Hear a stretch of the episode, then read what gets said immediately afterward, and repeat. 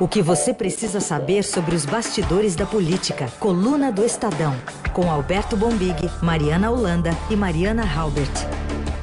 Hoje temos aqui o Alberto Bombig. Bom dia, Bombig. Bom dia.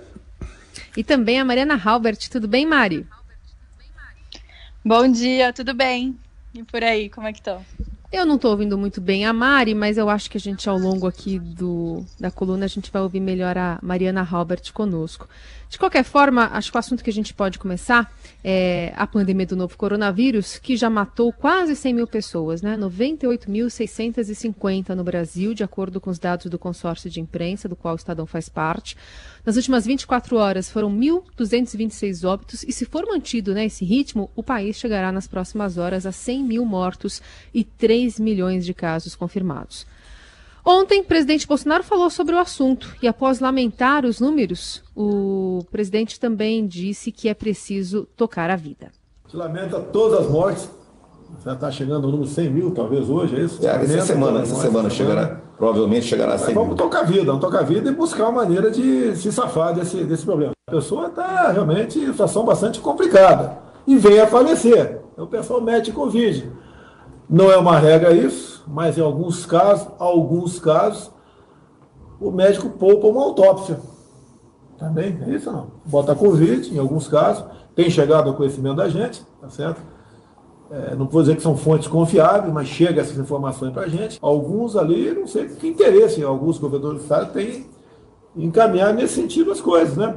Levar mais pânico à população, dizer que está matando, essa fala aconteceu durante a transmissão ao vivo no Facebook e nela Bolsonaro voltou a fazer propaganda do uso da hidroxicloroquina né, e questionar esses números de mortes. O ministro interino da Saúde, que estava ao seu lado, Eduardo Pazuello, é, comparou a pandemia do novo coronavírus com a AIDS, uma doença causada pelo vírus HIV. Pós-pandemia do HIV, o HIV continua existindo, continua existindo alguns que são contaminados, a maioria se trata e a vida que segue. É assim que vai ser também com o coronavírus. Bom, Big, começando contigo, o que, que, explica esse descolamento da realidade e de um desprezo, né, com as quase 100 mil pessoas, né, e, e as suas famílias que acabaram sofrendo desde o início da pandemia?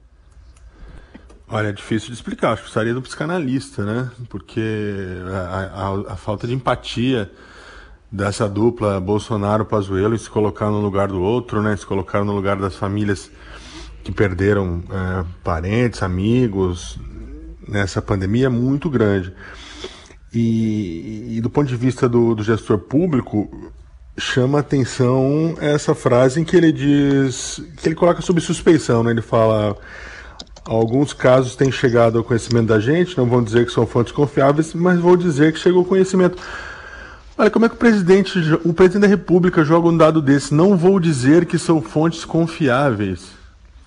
Parece que você está na padaria tomando um café e está ouvindo conversa de, de, de, gente no balcão do lado, sabe? Sem, sem nenhuma responsabilidade com, com, com essas informações. Isso é muito sério, né? Isso é muito sério.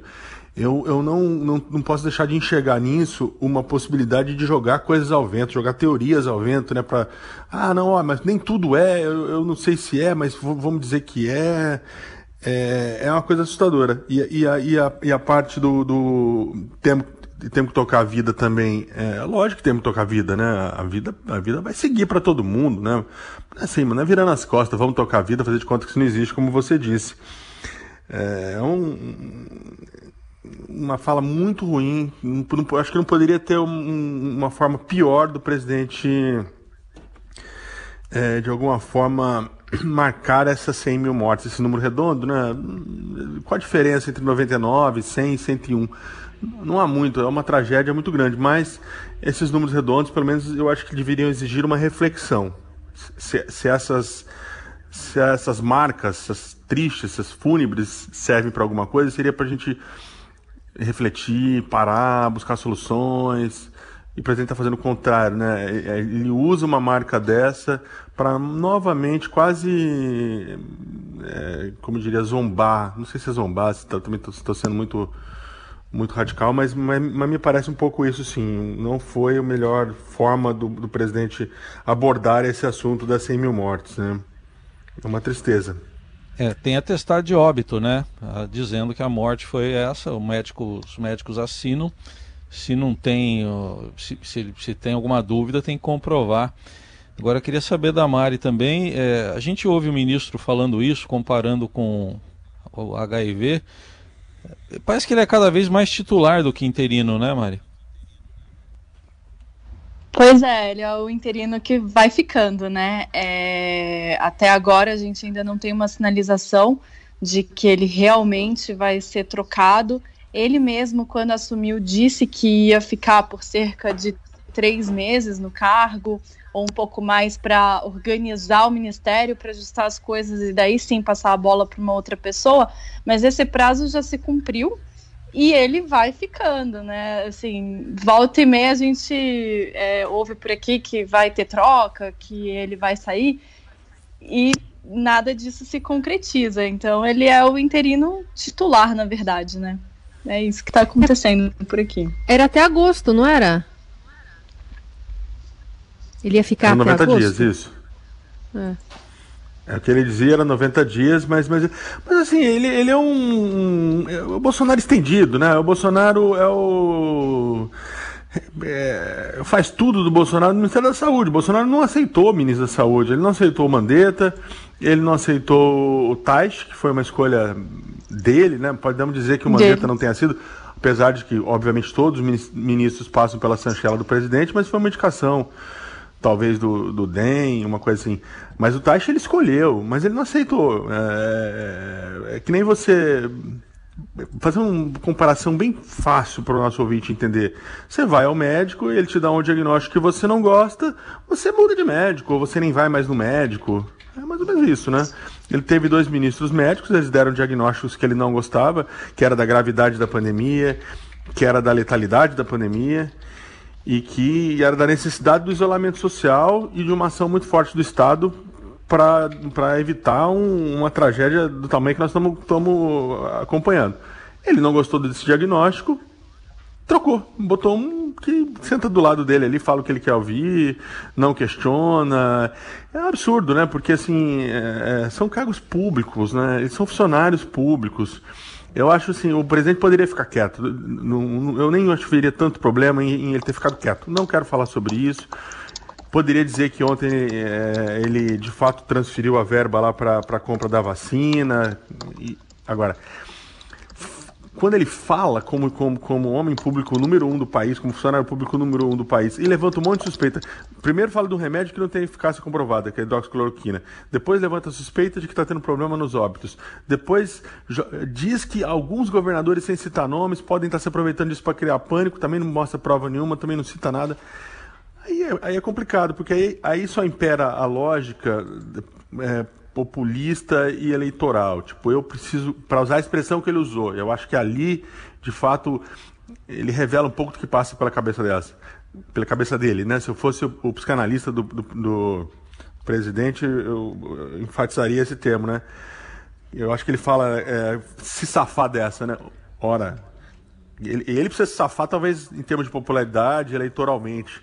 Mas uh, o combate à doença não é se safar da doença, né? Como que a gente vai se safar? O país não, não, não, tem que se safar, ele tem que enfrentar, ele tem que dar condições, ele tem que estimular políticas públicas, enfim. Mas a lógica eleitoral que impera é. Eu preciso me safar disso, então acho que isso explica muito como, como o Bolsonaro enxerga essa pandemia. Uma, uma, uma, uma doença que apareceu para atrapalhar os planos dele de reeleição. Ou, podia, talvez também, né, Bumi? Por exemplo, você pegar o Ministério da Saúde, ele destaca os recuperados. Todo dia lá o que vem em destaque é o número de recuperados. Está em 2 milhões e 40 mil aproximadamente. O, o que o Ministério fala diariamente. Pois é. é. Mas, assim, você percebe que não é, não é uma questão de é, criar um, um, discurso sobre respeitar a doença, apontar um lado positivo. É, é, é, é, quase uma conversa de bar. Sinceramente, é uma conversa de botequim. Faz muito tempo que eu não vou num bar por causa da pandemia. Mas me parece aquelas conversas. Ah, ouvi dizer que tem um remédio. Não, ouvi dizer que médico tá botando coisa que é quando não é. Eu ouvi dizer que meu vizinho se curou porque tomou chá de alho. Não tem comprovação nenhuma, não tem. Conversa que você ouve, né? Agora é o presidente da República, não devia fazer isso, né? É. Bom, Big, vamos falar um pouquinho. Aliás, o presidente hoje deve vir aqui para São Paulo, né? Vai visitar aqui o litoral, São Vicente, para receber o título de cidadão do município. É, né? Concluindo né, esse tour que ele acabou promovendo desde que deu negativo para para coronavírus, né, para Covid-19. Então ele tem, como você disse, utilizado dessa é, dessa, dessa conduta, né, de fazer propaganda, de sair, ser muito mais um, um, cara de palanque mesmo do que um condutor de uma, de uma pandemia ou de combate à pandemia mais sério. E aí, por um outro lado, a gente tem também o ministro Paulo Guedes atuando para arrefecer ali a, a, a, cobrança de investidores sobre a conduta do, do, do Brasil em outro aspecto, que é a questão do meio ambiente.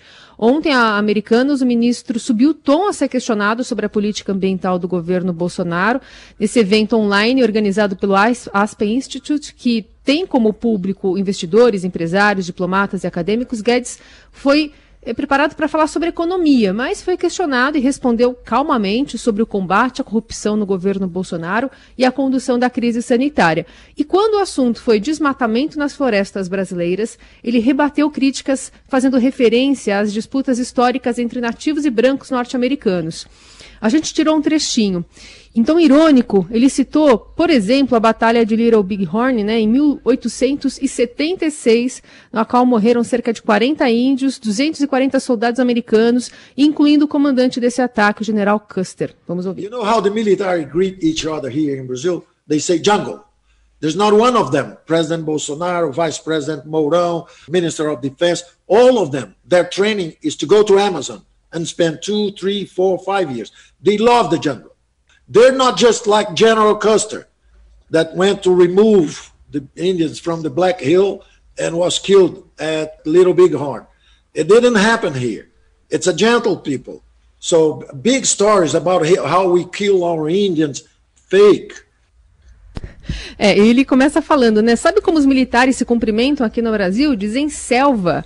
Não há um deles, né? Presidente Bolsonaro, cita o Mourão, outros ministros que passaram por treinamento durante anos na Amazônia, porque eles simplesmente amam a Amazônia, né? They love jungle.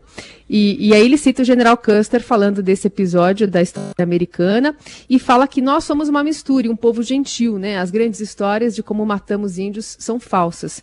E aí, nessa hora, ele começou a ser abreviado ali por um dos jornalistas do evento e seguiu a resposta. Foi aí que afirmou entender a preocupação dos americanos sobre o desmatamento do Brasil, porque os, os próprios Estados Unidos já devastaram as suas florestas. I just ask you to be kind, because we are very kind. We understand your concern. Everything you lived, you want to spare us from destroying our forests, like you destroyed yours. You want to spare us from uh, persecuting Indians and natives. We understand that. So don't ever mix up. Amazon is our territory. We will preserve our forests. Thank you, it will, not, it will not happen. E aí termina, né, falando, não se confundam, a Amazônia é nosso território, vamos preservar a nossa floresta. O quão convincente foi esse discurso, Mariana Halbert? Olha, ele está realmente irritado com essas cobranças, né? Principalmente agora que é, isso passou, deixou de ser uma coisa só das ONGs, só dos ambientalistas e passou a ser uma cobrança do mercado financeiro internacional. Eu não sei se foi muito convincente, não, viu? Eu acho que os investidores devem ter só ficado perplexos com a forma como o ministro é, trata também é, esse assunto, né? Falar que os militares brasileiros treinam na selva e por isso amam a Amazônia não significa necessariamente é, uma preservação da floresta como deveria ser, né? Até porque o próprio presidente Bolsonaro já deu diversas declarações, várias vezes, falando uhum. que defendendo, por exemplo, mineração é, em terras indígenas, defendendo, dizendo que é, negando, na verdade, né, é, dados sobre desmatamento, enfim, é uma série de. é uma retórica do governo que não condiz exatamente com o que o ministro tentou colocar ontem. O, o Bombig, então saímos do boteco da Covid e fomos para o boteco do meio ambiente agora. Ah, e foi, foi, pegou, eu tava pensando nisso, né? Esse também é outro papo de boteco, não é não? Não, nós, nós, brasileiro povo gentil, índio amigo, americano destruiu tudo. E eu já vi muito essa história, né? É, é, e essa parte que fala que a gente não, não, não foi não é, não é negligente com os nossos indígenas como os americanos foram, basta ver que teve, teve com o STF, se eu não estou enganado, foi essa semana, né? Que o STF está obrigando o governo a tomar conta dos índios, né? Sofrendo aí com a pandemia também, sofrendo com um monte de coisa. É, e, enfim, não é assim também, né? Reforçar esse é verdade. Da, da o, cordialidade. O, pre, o presidente vetou, né, dias atrás, uma medida que determinava que o governo deveria levar vacina e medicamento. Vacina não, desculpa. deveria levar medicamentos e atendimento para as populações indígenas. E ele vetou justamente essa parte. É, o veto teve até água encanada, estava lá no veto também, né? Até água potável. Não digo, não sei se encanada, mas potável. É, exatamente. É, é, me lembrou esses Eu fiquei com a vontade ontem de ver um filme de cowboy, daqueles antigos, sabe? Pelo menos, pelo menos é, é, me, me, despertou alguma coisa interessante ali. Procurar um filme daquelas invasões americanas do Oeste, né?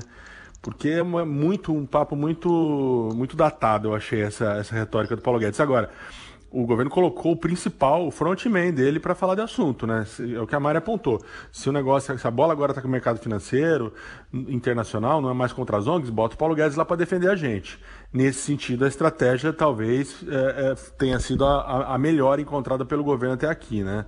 Não botou o Mourão, que é um que é o vice-presidente, é um militar de carreira, botou o Paulo Guedes. O Paulo Guedes de fato tem, tem uma interlocução e tem um respeito no mercado. Vamos ver se vai surtir efeito. É, foi, foi ali uma cartada alta que, que, que o governo jogou ontem apesar dos argumentos de Guedes eh, não terem nenhum respaldo nos dados, né? Pelo contrário, na Europa, por exemplo, quase 42% do território é coberto por florestas, isso com projetos de reflorestamento iniciado após a Segunda Guerra Mundial. E nos Estados Unidos, as florestas ocupam 32% do território, um número que também vem crescendo nas últimas décadas, justamente por conta do reflorestamento. Então, por mais que ele jogue esses números, a impressão que eu tive assistindo hoje de manhã parte desse seminário é que é, é, quando ele começa a falar coisas que não estão de acordo com a realidade para ser educada, a, a, a, mediadora começou a cortar ele, né? Ó, estamos acabando o tempo, tal, tal, tal. Porque também sabem que ali o que ele está falando é apenas uma retórica, né? Sim. Sim. Eu acho que assim, na verdade, é, é o termômetro, né? É o que a Mari estava dizendo. O, o, o, se vale para alguma coisa isso, é para demonstrar como esse assunto está incomodando, né? Como, esse, como, como essa pressão é, ela, ela pegou ali o, o fígado do, do, do, núcleo mais forte do governo, do governo brasileiro, né? Bolsonaro, agora o Guedes, Mourão, os ministros militares todos. É, é um assunto que de fato virou ali a pedra no sapato. Até mais até do que a Covid. Né? A Covid, o Bolsonaro senta lá fala um monte de coisa, agora esse aí você percebe que eles estão acusando o golpe. É que esse mexe no que interessa, né? Que é no dinheiro. Para o governo. pra, não, para o governo. Não, não, só para não parecer que interessa para gente, né? Porque, obviamente, as vidas. uh, não, não, não, não tem como mensurar o valor de vidas humanas, né? Claro.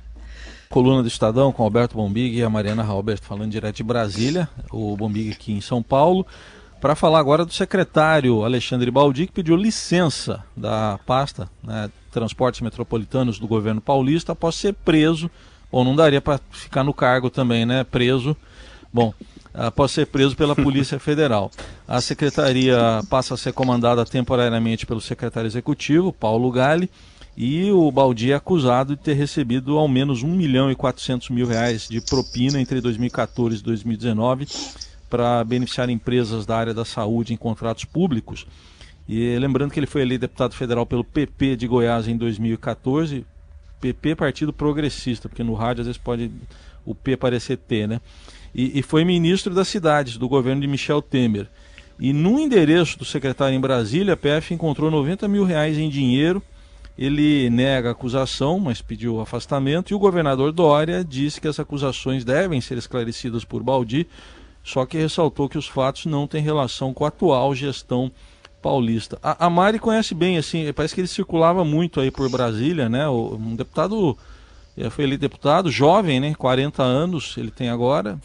O que, que você pode dizer desse personagem, Mari?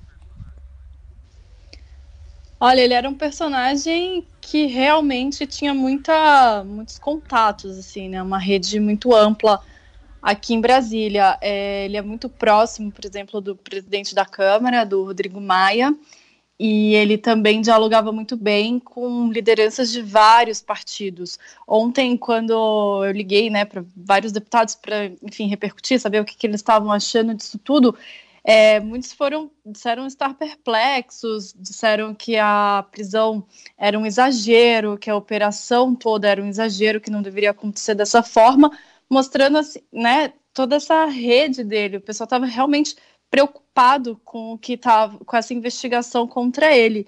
É, ele, ele é influente aqui, tanto que, por exemplo, o primo dele, o Sérgio Dias, foi indicado para o FNDE, que é o Fundo né, Nacional de Educação, é, na gestão do presidente Jair Bolsonaro. Foi uma indicação da Câmara via Rodrigo Maia, mas ele é um homem do Baldi, é um nome né, ligado tanto até pela família é, ao Baldi.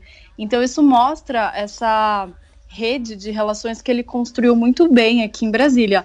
Um fato curioso, até interessante, é que a casa dele aqui é uma mansão gigante, né? Era sempre cenário de muitas reuniões. Ele sempre emprestou a casa, reuniões em que, inclusive, às vezes, né, nem ele estava presente, mas o pessoal se reunia na casa dele. E uma dessas reuniões foi, inclusive, a que, a, que aconteceu às vésperas da eleição para a presidência da Câmara, no ano passado, né, no início do ano passado. Foi ali que é, os deputados se reuniram na noite anterior à votação para, enfim, discutir os cenários, ver o que, que faltava faltava ali para o Rodrigo Maia ainda é, poder vencer o, o, pleito, né? E, enfim, ele tem essa, essa ligação mesmo aqui em Brasília hum. de se comunicar muito bem com todo mundo. É, e ele, se não me engano, o filho caçula Bom, do Maia aí, é padrinho, né? O Baldi é padrinho. paulista respinga alguma coisa? Ah, é verdade. É o seguinte, duas, Duas coisas rapidinho sobre o Baldi. A primeira coisa era isso que a Maria apontou, ele, como ministro das cidades, também foi muito querido ali na, na gestão Temer pelos parlamentares e tudo mais. É, o que o mundo político é, ficou um pouco, um pouco não, ficou bastante assustado, é, foi com a operação em si. Não vou nem entrar nos méritos aqui da, do teor da delação, mas muita gente achando que era desnecessário você prender alguém por um fato acontecido tanto tempo atrás, que tem endereço fixo, que está trabalhando ali, que está trabalhando, que é, tem família e tudo mais. Então, tem uma leitura de que é um ataque à, à classe política como um todo, está acontecendo isso de uma maneira geral. É, há dúvida sobre, sobre essa forma do, do juiz Bretas agir, né? O juiz Bretas parece estar querendo ocupar o lugar que o Sérgio Moro deixou, o Sérgio Moro que agora abandonou a magistratura, o Bretas meio se colocando nessa posição de o, juiz nacional, entre aspas, né, se é que isso existe, né? Ele está lá no Rio, mas volta e meia ele cisca em outros estados, né? Já teve a prisão do, do Michel Temer aqui, agora a estação do Baldi, e nesse caso, muita gente vendo um lançamento explícito da candidatura do, do Bretas para vaga no Supremo para as vagas, né, que são mais de uma na gestão Bolsonaro, as famigeradas vagas, que está deixando aí muita gente do mundo jurídico é, é, de água na boca, né? Então, e, e, se isso de fato, por, e por que essa leitura? Porque de fato ele, um, ele dá uma pancada no mundo político, que interessa demais ao discurso bolsonarista, prendendo um político de quatro costados, alguém muito querido pela classe política e, e próxima de dois dois adversários, vamos dizer assim, do, do presidente Bolsonaro. O, o João Dória, o governador João Dória, de quem o Baldi é secretário, até ontem, é secretário licenciado, na verdade, e o Rodrigo Maia, presidente da Câmara, né? Então, se foi pra, de alguma forma para mostrar serviços ao Bolsonaro, o Bretas, o Bretas pode ter, de fato, é, é, encaçapado uma bola aí nesse jogo da vaga do Supremo. Tem muita gente que acha que essa, essa isca, essa cenoura que o Bolsonaro colocou das vagas no Supremo, tá dando um curto-circuito aí, né? Então você vê, o Noronha deu uma canetada, botou o Queiroz, Noronha é presidente da STJ, deu uma canetada, botou o Queiroz e a mulher em domiciliar, sendo que a mulher estava até foragida. É, uhum. Agora, é, é, essas movimentações do Bretas e o Aras, né? Que não, deu muito tempo de a gente falar do Aras hoje, mas enfim, o Aras está, sim, também o, o, Flávio Bolsonaro, numa entrevista essa semana, elogiou demais o Aras, né? Então o Aras também se movimentando por essa vaga. De alguma forma, parece que está todo mundo querendo agradar um pouquinho ali o, o, clã Bolsonaro, né? E essas operações, obviamente, ao fim e ao cabo, elas acabam ajudando a família Bolsonaro, porque no mínimo você divide o noticiário com o caso da rachadinha do, do, do Rio de Janeiro, né? Numa semana muito difícil para o Flávio, ontem ele pediu a Flávio Bolsonaro, o senador, ele pediu a, a mudança dos promotores mas tinha esse noticiário pegando, de alguma forma, respingando, como a expressão que você usou, no João Dória, aqui em São Paulo. Então, na pior hipótese para os bolsonaros, você pelo menos divide as atenções da opinião pública com, entre os casos aí, os tristes casos de corrupção do país, né? Questão do governo paulista ainda, né? A gente pode ter um aproveitamento eleitoral, talvez disso. A gente tem visto o presidente atacando muitos governadores, né? Sem dúvida, sem dúvida. Para ele vai ser. É... Ontem já tinha muita gente, né? Já dizendo Dória, botou. Eu só quero fazer um adendo nessa questão do, do, do, do, do Baldi, que tem uma coisa: o Baldi é muito rico. Família rica, é... tá muito se colocando assim essa questão da, do dinheiro apreendido, da das propriedades, como relacionando uma coisa diretamente à outra. O valor que é citado na peça da acusação é, é, não, não, condiz de maneira nenhuma com, com, o tamanho do patrimônio dele. Isso, isso é muito conhecido no mundo político, aí, que, ele, que, ele, que, ele, que ele e a família, de fato, são muito ricos. Né? Mas te, me parece que forçaram um pouco essa associação entre uma coisa e outra. Né? É, não acho que é por aí. Temos que esperar essas investigações darem uma avançada para gente, a gente, de fato, ter mais conhecimento do, do, do, do teor dessa delação estão me ouvindo agora? Agora sim. Ah, agora sim. Ah, agora sim. Não, eu só tinha falado que é, é a movimentação dos terrivelmente evangélicos, né? Exatamente, Carol, bem colocado. É muito, é, é, o Bolsonaro deu aquela senha lá atrás, né? E agora é. muita gente se movimentando. É a senha e a cenoura, então. Exatamente, é. Cenoura é um. É, é, é uma expressão boa, correr, adorei. Né? Pro cavalo correr, né?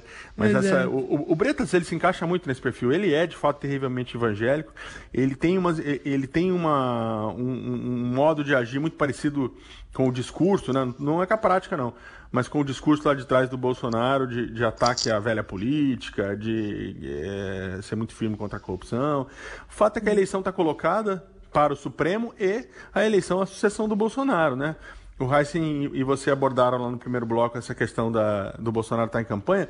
Ontem tinha pesquisa circulando aí que mostra o Bolsonaro em ampla vantagem sobre os adversários dele. Acho que isso deu um gás nele essa semana, nas últimas duas semanas ali, ele está tá se movimentando mais. Até pelo Renda Brasil, né? Para continuar após é, o fim do auxílio, né? Aliás, importante se lembrar, outro fato importante da semana foi essa frase, né, de, de, é, de ontem, de anteontem, na verdade, quarta-feira, de que talvez ele não consiga pagar. Mas não, é, não pode ser para sempre, não lembro como foi, né? Eu até fiz uma, uma, uma brincadeira né, conversando com, com o Emanuel, dizendo o seguinte: parece aquele. Todo mundo já teve aquele tio, né? O tio, o padrinho, ou mesmo o pai da gente, que era mais velho, que a gente ia lá pedir dinheiro quando era moleque, né? Quando era criança. E ele sempre dava, mas antes de dar, sempre dava uma reclamada para valorizar, né? Dizia assim, ah, não, eu não sei se eu vou ter, peraí, vou enfiar a mão no bolso aqui, mas tá ficando difícil. Aí tira lá, tirava uma nota ali de. E dava, você ia comprar uma jujuba, qualquer coisa, ficava feliz. E dava essa valorizada antes de dar, né? Para valorizar o gesto. O Bolsonaro, às vezes, com esse auxílio, me parece isso, né? Ele vem, aparece e fala, tá ficando duro, tá ficando difícil, não sei se vai dar, vai quebrar o Estado. E aí vai, e aí a, a, é, é, acaba pagando, o Ministério da Economia já, já precificou isso até dezembro, está valorizando eleitoralmente esse auxílio que. Aliás, publicamos coisas muito legais na coluna essa semana, mostrando que no Nordeste está cheio de gente querendo ser bolsonarista, viu? Por causa do candidato municipal, por causa desse auxílio. O que não falta lá é candidato querendo ter apoio, dizendo que é o candidato do, do Bolsonaro para ver se larga com alguma vantagem na, na, na disputa municipal desse ano. Celebrar a estupidez humana, a estupidez de todas as nações. O meu país e sua coxa de assassinos, cobardes, estupradores e ladrões. Vamos celebrar a estupidez do povo. E hoje tem Legião Urbana com perfeição. Celebrar nosso governo e nosso estado que não é nação. Celebrar a juventude sem escola. Militares love the jungle. Celebrar nossa desunião. Teve um participante no meio aí, né? Vamos celebrar Persephone, Hades. Um tocar a vida, um tocar a vida e buscar uma maneira de se safar desse, desse problema. Nossa vaidade.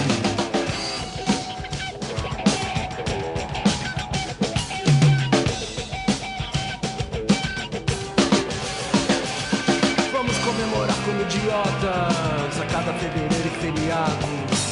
Todos mortos nas estradas, os mortos por falta de. Precisa a letra do Legião Urbana que não envelhece jamais, né, Bombig? Jamais, jamais. Vamos celebrar os E com duas participações especiais aí, né?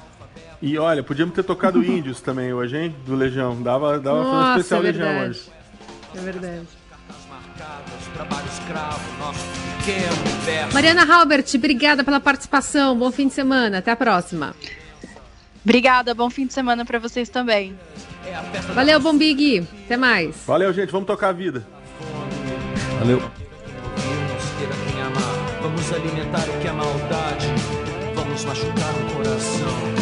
Vamos celebrar nossa bandeira, nosso passado de absurdos gloriosos. Tudo que é gratuito e feio, tudo que é anormal. Vamos cantar juntos um hino nacional. A lágrima é verdadeira. Vamos celebrar nossa saudade e comemorar a nossa solidão.